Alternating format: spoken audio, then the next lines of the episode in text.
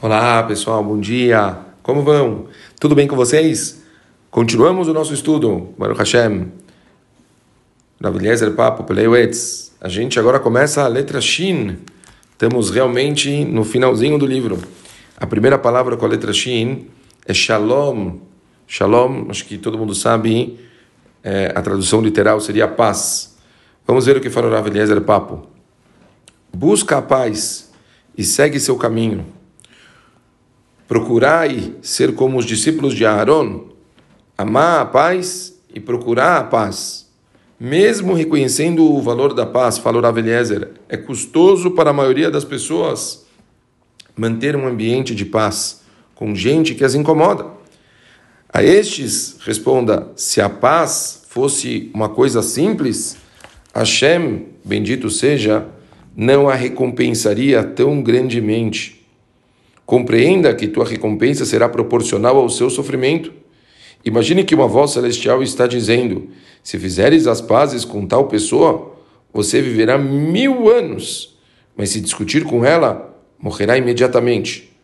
Você não seria paciente com aquela pessoa? Ao manter a paz com teu semelhante, você mantém a paz com Hashem e torna-se merecedor de uma recompensa eterna. Restaurar a paz entre as pessoas, especialmente marido e mulher, agrada a Hashem. Recomendável também que a pessoa de posição social mais elevada busque a de situação inferior para fazer as pazes. Não considere tua honra maior que a de Hashem. Essa mitzvah é melhor realizada quando pessoas de estatura moral superior abrandam os corações de pessoas em rixa com palavras suaves. É o que ensinam os nossos sábios. Sábios de Torá, aumentem a paz do mundo.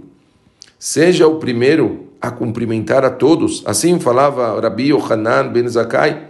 Está escrito que ele era o primeiro a cumprimentar qualquer pessoa no mercado, mesmo não Yodim. Se uma pessoa cumprimentar a outra com um shalom e não for respondida, isso é considerado como se o interlocutor tivesse roubado o cumprimento. É da responsabilidade das pessoas melhores, das mais é, especiais e dos rabanim cumprimentarem a todos, especialmente pobres e oprimidos. Saúde as pessoas gentilmente.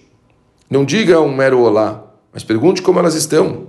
É uma grande mitzvah alegrar os corações dos menos afortunados e dar-lhes um senso de importância. E não custa absolutamente nada fazê-lo. Ah, o Rafael está pegando algo que Parece tão simples, né, pessoal? Parece tão simples, mas a gente sabe que quando pessoas fazem coisas que incomodam, quão difícil é a gente conseguir fazer isso.